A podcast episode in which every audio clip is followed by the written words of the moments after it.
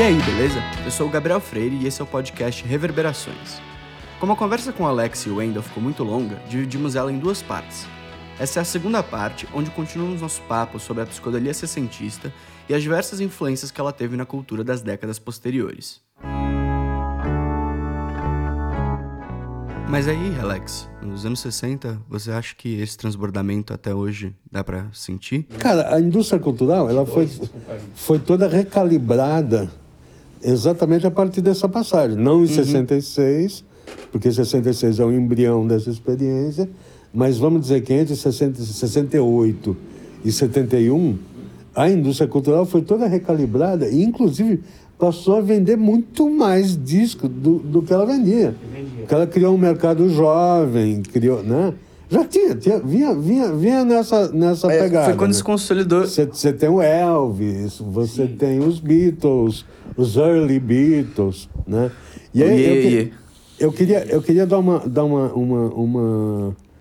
falar de uma história que eu acho engraçada. Quando teve uma efeméride, eu, eu não sei se foi a efeméride do, do Revolver, acho que foi do Revolver, não do Sgt. Peppers. E aí eles procuraram, acho que o Jornal da Tarde procurou músicos brasileiros do, de Ye, Ye, Ye que já faziam e consumiam esse tipo de música aqui. E é engraçado, porque tinha, no corpo da matéria tinha várias, três ou quatro é, é, falas é, dizendo que preferia os Beatles antes. E eu achei isso super engraçado. Né? Porque, de, de fato, você tem uma transição de um treco que era um pouco mais ingênuo, mais, uhum. mais consumível, né? Para esse troço que, que, eu, que eu chamei de sensação de que a vida vai ser mudada uhum. por essa música, né? E aí é muito interessante como você tem as, as pessoas que vão entendendo. Você, por exemplo, em 71, você tem o próprio Erasmo Carlos, quando ele faz o disco Carlos Erasmo, que ele entende, ele se entende menos como um produto de, de mercado do que como um, um, uma espécie de hippie, porque ele põe um chapelão. Artista. Né? Bigode. Ele, ele, grava Caetano, ele grava. É, é esse disco tem um repertório muito interessante, porque tem uma mistura de Caetano, Gente com aberta. Taguara, com. É, uhum. É, né?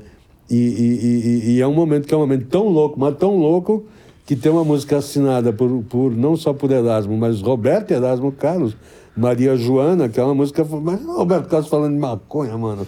Como assim? Onde já se viu? Como assim? Onde já se viu? Que coisa, Roberto. Que Não, ou seja, de, com aquele atrasinho, claro, porque essa música é de 71, mas, mas é um troço muito, vamos combinar, que é uma coisa muito esquisita de, de acontecer. Claro. Né? Levou então esses 3, 4 anos para chegar aqui. É. E, e, é, aí vai, vai é, Mas não, acho que assim, também. Você falou em de. 68, você já tem os, os tropicalistas. Sim, né? sim. Mas aí você tem caras, o ambiente muito louco, ele vai ganhando gente no processo. Inclusive é um negócio tão maluco que você tem artistas caretas que se pensam de outra forma. Você tem um disco conceitual do Leno, você tem um disco conceitual do Odair José. Pô, que diabo está acontecendo? o Rony Von é maravilhoso, né? O Rony ele é o arauto da psicodelia no Brasil, quase, né? Assim, ele traz... Mas quando que ele, quando que ele, que ele se vende como um artista psicodélico? 67, por aí. Né? Porque mas, 50, mas... 65 ele tá cantando Girl dos Beatles. É. Ele ainda tá com essa roupagem. Mas eu acho que quando ele... O, o, o disco amarelo, né? Rony Von ele é, é filho 60... de meia também? Ele é filho dessa... É, claro. É porque ele, ele, eu acho que como ele vinha de uma família com dinheiro, ele tinha muito acesso a acesso isso. informação. E, e... Alguém chegou e falou, tá pegando agora, mano, é tomate. Cara, ele é o cara, ele é o cara que sugere o nome dos mutantes. Exato, é, que... Ah, é? Ele? É, ele que, quem sugeriu o nome Mutantes, que é o nome que vem da ficção Sim. científica. É um nome bom pra caralho, né? Você ter um bom nome uhum. é forte. É. Sim. Né? E, e, quer dizer, então eu estou dizendo isso para dizer como o Rony Von era um cara sagaz. Uhum. É, ele que sugeriu, né? que eles foram tocar no programa dele e ele, e ele sugeriu. E o Rony Von, acho que ele sempre foi um cara bem, bem atento ao que estava acontecendo naquela época, pelo menos. Que você tem nesse disco, ele tá quase que copiando ali Procol Harum, ele, uhum. assim, ele tá realmente muito ligado. Ele é filho de 66. Ele já está praticando conceitos complexos, sabe? Sim. Assim, que flertam com literatura, que é, é legal, pra, eu acho legal. Pra... A gente falou bastante dessa talvez, não necessariamente uma dicotomia, mas a diferenciação Inglaterra-Estados Unidos. Tá. E, mas especificamente Londres, que tem os, a Swing in London é um lugar muito específico, né? Onde tem muita, conta, muita coisa acontecendo. É essa, essa panela de pressão e que, ao mesmo tempo que você tem os Beatles acontecendo, você tem os Kinks, Yardbirds, entre o, o próprio Eric Clapton surgindo no John Mayall e the Blues Breakers, com o Bino. Uhum. E, mas eu acho que tem um ponto interessante que talvez também fazendo a, a ponte com outras artes é o Blow Up do Antonioni, Sim. que é de sim, 66. Sim. E que tem os É- Yardbirds é- aparecendo. É fantástico, é fantástico o Antonioni ter esse olhar para Swing in London já em 66, E né? é. Na época, Porque, né? porque é, é, é absolutamente em tempo real, né? O Antonioni é muito bom nisso, né? Porque em 71 ele fez os Zabriskie Point, Uhum. que também é um retrato foda do, do, da americana. Né?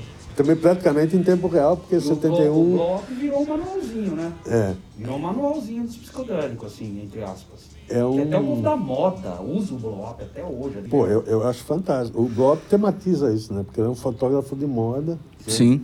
E aí aparece ele fotografando. É uma cena que, inclusive, tem a jovem Jane Birkin, né? Como, como Sim. modelo, usando mini E saia o e povo da tal. moda em tal. deusa também. né? É, eu acho que é um filme que ele é uma representação muito vívida do que estava acontecendo na época, como você falou, em tempo real. Não, ele, ele, ele, ser de, ele ser de 66, bem, é um inacreditável. Sim. Né? O, o, o olhar do estrangeiro, Uhum. ele tem uma precisão. Né? Sim. Ele, vê, ele vê uma coisa que, o- que o local está é, é, é, tá meio borrado porque você está vendo de dentro, sabe? Exato. Então, você- quando você está dentro da experiência, às vezes você não é capaz de desenhar ela tão bem, né? Identificar os elementos essenciais. Uhum. E ele faz isso no, no, no Blow Up, ele faz isso direitinho. E acaba Isso sendo- que é 7-1. 7-1. 7-1. E acaba sendo realmente um, um quase que documental, né? É, É, principalmente pela participação dos Yardbirds, Isso, ou Jimmy Page ali, que também depois Isso. vai fazer Não, coisas. parece, É um, parece um doc mesmo, né? Para- essa, essa sequência, né? É, ele- o, o, o elemento ficcional dele é forte, mas o, o, o- ele tem esses agregados, né? A sessão de foto, Uhum. Claro. o show. Artistas verdadeiros. É, é, ele né? tem- E a rua, né? Assim, o- isso, o sorro isso. é muito representado ali. Isso, isso. E também quem assina a trilha sonora é o Herbie Hancock, né? Na época tava tocando com Miles Davis. Com, pode- é, assim, o Blow Up é essa união muito forte dos elementos da psicodelia. Você tem o Herbie Hancock também, que é um cara que é muito jovem, mas está tocando num círculo de jazz, que seria uma oposição a essa música pop. Uhum, uhum. É, essa união de muitos elementos que talvez separados não você não veria tão bem juntos É, porque a, a guinada do, do Miles Davis em 69. tem, é, tem, tem a famosa frase que ele fala pro, pro, pro cara do, dos, dos, das casas Fillmore, né? Ele fala, vou buscar o meu. Porque esses caras, essas bandas brancas que usam é, metais e tal, estão tomando meu dinheiro. O, Miles era, era um ressentido, um ressentido legal. Tava dando né? rolê com o Sly Stone também já. É, é isso. E ele, ele, ele, ele fala, não, essas pessoas estão tomando pra briga. estão tomando coisa minha. Aí eu vou virar isso eh, eh, porque eu quero minha fatia no, no, no dinheiro contracultural. Sim. Né? No movimento contracultural. E, aí- e aí tem outros elementos, né? Que também é a relação dele com a, com a cantora que tem o mesmo nome da atriz, mas é a negra, né? A Bette Davis, né? Que, que, que tinha sido namorada do, do Hendrix, né? E ela foi capa do, do Nefertiti, né? É, né? Se não me E- engano, e, sim. E ela que troca a roupa e o, e o cabelo do, do, do Miles. Os mais. Uhum. Ela que vestia ele, não É, era? Porque ela apresenta o, o, o, o, o Miles pro alfaiate do Hendrix e, e pro cabeleireiro do Hendrix, né? Então, ele- é aí que ele tem aquele impacto visual do caralho. Uhum. Que é, do- é legal ver como esse impacto bate no, no Miles, né? Uhum. Porque o Miles era o cara de, de terno bom, né? Brooks Brothers, terno bem cortado. Ironicamente, em 66, ele ainda tava nessa coisa quase com a Fino, careta, é, né? é, o mesmo é, né? o, o Herbie Hancock, o Tony Williams, todo, todo mundo de terno e de smoking.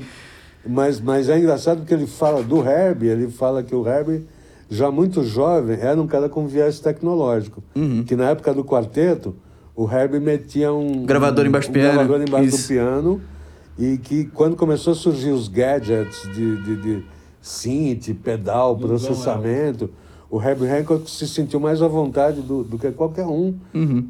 para pular dentro. Né? Os outros caras com quem ele trabalhou, os outros tecladistas com quem ele trabalhou, foram mais resistentes. Né? O, o- por exemplo, o, o, o, o Keith Jarrett foi até o piano elétrico e depois voltou atrás. Né? Sim, aí começou. Chicoia não, Chicoia foi. Chicoia né? bateu. Mas é engraçado, né? O latino e o preto pulam dentro da, pulam dentro da tecnologia. Uhum. O Savinon também, né? Um branco europeu ali. Mas o, o, o, o- eu entendo, é, um- é um negócio que mais recentemente a gente vai entender como afrofuturismo, né? Uhum. Que é onde a tradição e, o, e a tecnologia se encontram, Sim. né? Que não, que não tem uma, uma separação forte. E dá pra gente né? dizer que foi o mesmo com o hip hop quando ele descobriu o sampler. Isso, isso, 80. isso, perfeito. Né? Que os caras falaram, opa, isso aqui é, é. legal, vamos lá. Me- mesmo, mesmo você subverter um hardware que nem a picape e, e passar. E, e, e- pô, é subverter um hardware, né? A picape é para tocar disco, caralho. Quem falou que você pode tocar disco de trás para frente e cortar de uma picape para outra? Fazer barulho. Né? Fazer barulho, né? E, e, aí os brancos, ranzinza, cometem aquele erro do caralho de dizer que isso não é, não é instrumentista, né? é. Porra, um, um tantablismo radical, ele é de um grau de virtuosismo, desculpe, que você pode comparar com, com qualquer, Em qualquer outro instrumento. com qualquer outro instrumento. As bandas dos Nuggets que a gente falou, elas claramente acabam sempre influenciando as próximas gerações. Você vê Sim, sempre alguém sempre resgatando essas bandas, mesmo bandas que não seriam associadas a, um- a algum academicismo, alguma coisa assim. Você tem o Electric Prunes, que quem produz eles depois é o David Axelrod, que também tem sua, seu pé num misticismo ali, usando da poesia do William Blake para fazer os discos dele. Mas junto disso você tem essas influências que vão, vão chegando até hoje. sim. É, e eu queria que você falasse um pouco o que, que você vê na psicodelia que tão é resgatada década após década. Que eu acho que sempre, pelo menos, a gente sempre tem alguma banda que está resgatando isso. Cara, eu, eu, eu, eu acho que é, que é a busca de, um, de uma certa soltura, né? De uma, é, é como se você soltasse os sons, né? Se a, se a gente vê na época atual, ou, ou mesmo nas décadas anteriores, como, como a gente usa tecnologias eh, que aprisionam, que condicionam o som, né? o, o, o sampler, as técnicas de gravação digital, to, toda a cultura do, do loop, né? de fazer composições eh, lupadas. Se, se a gente vê como frequentemente as, as tecnologias aprisionam o som, num certo sentido, né? O, o, o, o, sampler, as técnicas de gravação digital, eh, eh, que você tem os sons lupados e, e, e quantificados, a porra toda na grade, blá, blá, blá, blá. Eu, eu acho que sempre tem um, um- um lado que quer promover uma, uma, uma soltura do som, né? E, e, e um- pressuposto da, da psicodelia é que, é que através dos timbres e da, e da estrutura da música você tem um, uma, a, a indução de um transe que ele não é baseado tem, claro, na rítmica você vai ter o, o elemento da repetição, né?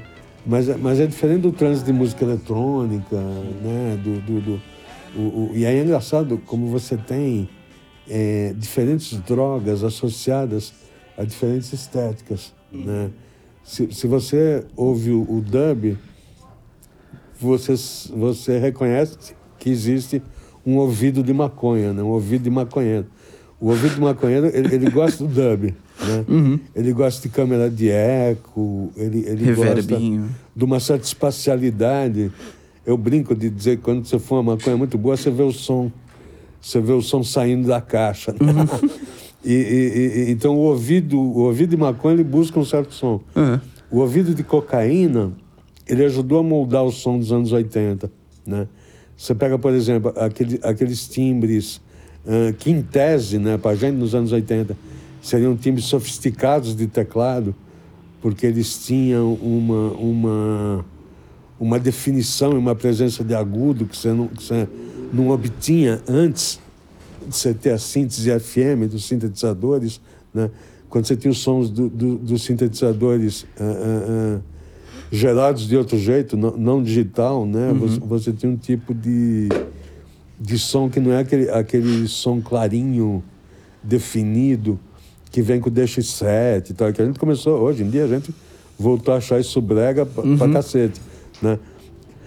Mas você tem um, momento de, de, de, de, sonoridades preferidas dos anos 80, o próprio jeito que, que as baterias eram processadas, que a gente pode sim chamar de ouvido de cocaína, né? E o, e o, e o, o, o assim, sei lá, tem um ouvido de anfetamina, né? mas o, o, a psicodelia, ela, ela é caracteristicamente o ouvido do LSD, né? Que você tem, que você tem uma, uma, uma distorção no sentido de tempo, não só no sentido visual, como você tem uma, uma distorção no sentido de tempo. Você tem oscilações de som, por exemplo. Você pode, se você está numa viagem de LSD, você pode achar que você está ouvindo muito bem uma pessoa que está a uma certa distância de você, que você está ouvindo uma conversa que está acontecendo, acontecendo, sei lá, a, a 20 metros de distância, e você acha que você está ouvindo ao mesmo tempo as pessoas que estão distantes conversando, misturado com, com alguma coisa que está tocando no, no, sistema de som uhum. e que você está achando que é, que é uma trilha muito louca. Né? E, então, é essa, essa, essas, mim, o fundamento da psicodelia, para mim, ele tem muito a ver especificamente com a viagem de LSD. Né? E com a indução de, de determinadas. Uh, uh, uh, transformações na percepção de tempo, de espaço, de timbre, né? Então, claro, que, que você tem canções uh, uh, de psicodelia curta, uhum. né? Mas não é à toa que, conforme a psicodelia avança, você tem muitos artistas uh, fazendo músicas cada vez mais longas, porque apela à, à ideia da imersão, né? Da música imersiva, né? Sim. E que a própria música te conduz para dentro de um transe, de um estado alterado de de, de percepção, uhum. né? E, enfim. E a psicodelia também está sempre muito ligada a essa questão da, da experiência, né? De você, da experiência, né? Assim, você é, viver é, essa música, né? E a experiência psicodélica cara, do É só, é só pegar o, o, o título do, do, do, da banda e do disco do Hendrix, né? Uhum. Que remete para a experiência, né? Sim. E a, é engraçado, quando eu, quando eu falei de espiritualidade e de, e de religião é, organizada, eu, eu falei da, da, da, da, espiritualidade que é diferente disso, que é você viver diretamente, né, em primeira pessoa, a experiência espiritual, né? E a, e a, e a psicodelia, ela tem muito esse elemento uhum. constitutivo, né? Que é trazer você para dentro da experiência, é, não como observador externo, mas como alguém que está é, compartilhando aquela, aquele tipo de vivência. Quase que você se tornou um agente naquela música, né? Sim. Sim. A música é só o, o veículo. Isso. As pessoas, e, e, aí é interessante como, como você tem temas recorrentes. Você pega uma letra dos Mutantes ou do Arnaldo, que fala, mais uma vez ele usa isso em letra, de estar reunidos todos numa pessoa só. Uhum. Numa pessoa, numa pessoa só, né? Que é, que é o... E, e hoje em dia, um, uma substância que, que enfim, já vem vindo aí através de algumas décadas, mas que hoje está tá em alta, que é a ayahuasca, né? a experiência uhum. da ayahuasca. Um, um, fortíssimo elemento diferencial na ayahuasca, que, que, que, no ácido acontece também, mas que na ayahuasca é muito recorrente, é a experiência telepática, né?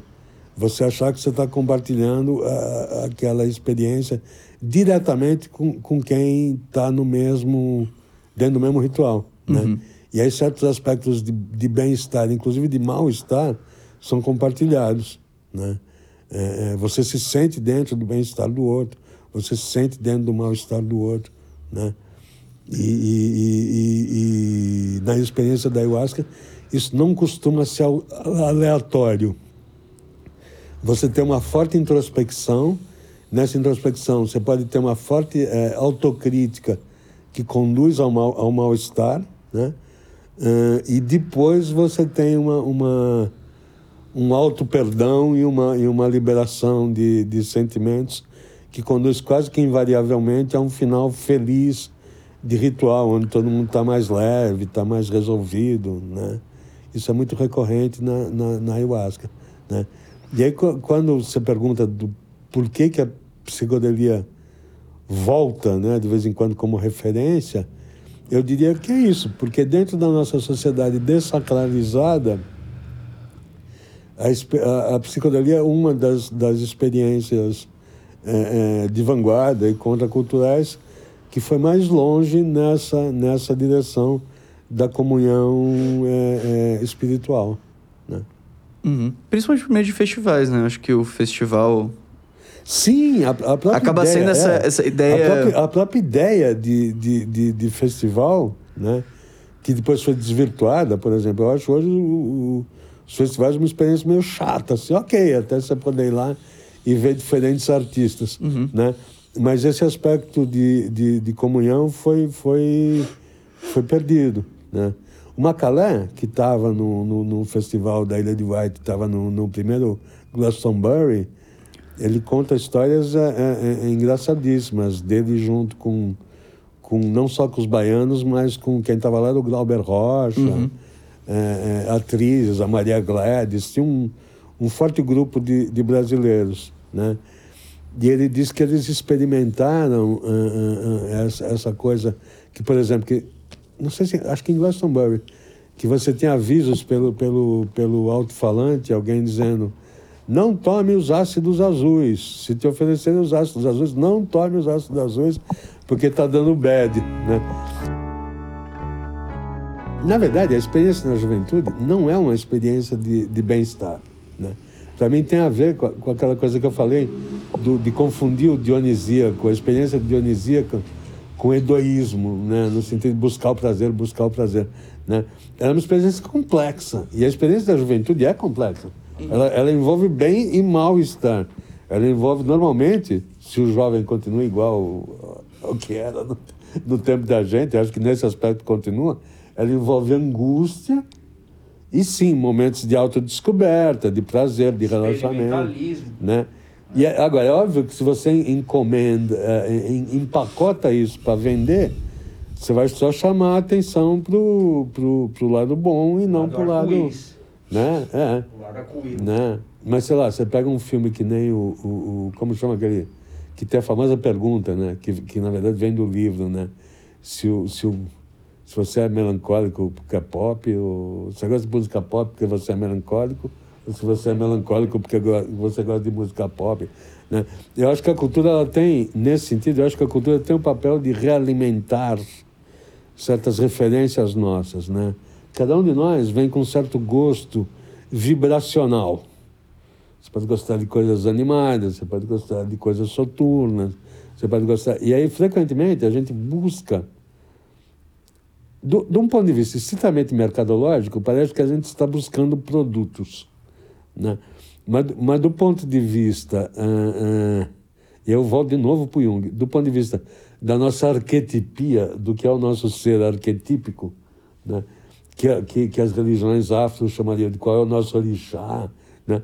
Na verdade, diferentes sistemas, os sistemas politeístas, ao invés deles acharem que tem um código central que tem que ser aprendido e obedecido, eles acham que tem uma variedade de experiências arquetípicas que frequentemente estão distribuídos entre os deuses do sistema.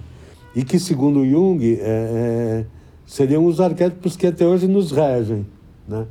Por isso, tem um termo que eu adoro, que é o termo bateu santo, né? que, a gente, que a gente herdou da, das religiões afro, mas que é o, o que te move uh, uh, para simpatia ou para antipatia quase automática assim que você conhece uma pessoa. Bateu o santo, não bateu o santo. Né? Você vai descobrindo como isso tem uma funcionalidade. Né? como, como se, por exemplo, é, é, é, enfim, né? se você conhece um, um, um, um cara de Xangô, ou, ou, ou, uma mulher de Oxum, você vai ver que frequentemente essas pessoas carregam comportamentos e, e, e que geram certas convergências ou, ou, geram roteiros inteiros, né? Por que eu estava falando isso? Convergências e retroalimentação da indústria cultural. Tá. É, é, ah, isso. Então, quando a gente procura determinados produtos culturais que a gente vai consumir, no sentido de gostar de artista tal, ou, ou comprar ou baixar a música dele, ou o filme, ou, ou, mesmo qualquer coisa, né? até, até artes plásticas. Na verdade, o que, o que a gente está fazendo, mesmo que a gente não saiba, é, é uma navegação vibracional. Né? Nós estamos buscando alguma coisa que nos que, no, que faz sentido para nós. Né? É é, é, é, é, e aí, o, o, que a indústria cultural faz, ela propõe é, circuitos de realimentação. Né? Por exemplo, se você é melancólico, uma pessoa melancólica busca música melancólica, a indústria adora que você continue consumindo música melancólica para sempre e que provavelmente você fique mais melancólico. mais melancólico. E acho que talvez fechando esse papo também, voltando, é, tem muito a ver com, talvez, se a gente puder trazer para uma questão é, da religião organizada, que é essa busca pelo santo grau, uma busca por alguma uhum, coisa, algo uhum, sagrado, que acaba sendo a experiência é, que a música dos anos 60 começa a vender, né? Essa experiência de você comprar alguma coisa que vai mudar a sua vida. É. E que hoje em dia a gente acaba comprar, perdendo. Comprar um acesso. É, a porta. Um, acesso dimensional. Bater, bater na porta do céu. É. Ué, mas não é? hoje foi é. Saco, né, Gabriel? Sim. Que hoje tá indo pro saco, né? Mas é isso, né? Acabou virando muito rápido, que é, é por um dia, né? Tá aí, você perguntou por que, que, a, por que, que a psicodelia volta, né? É, eu, eu diria porque é isso, porque ela, porque ela trabalha com a ideia de que ela produz um acesso dimensional.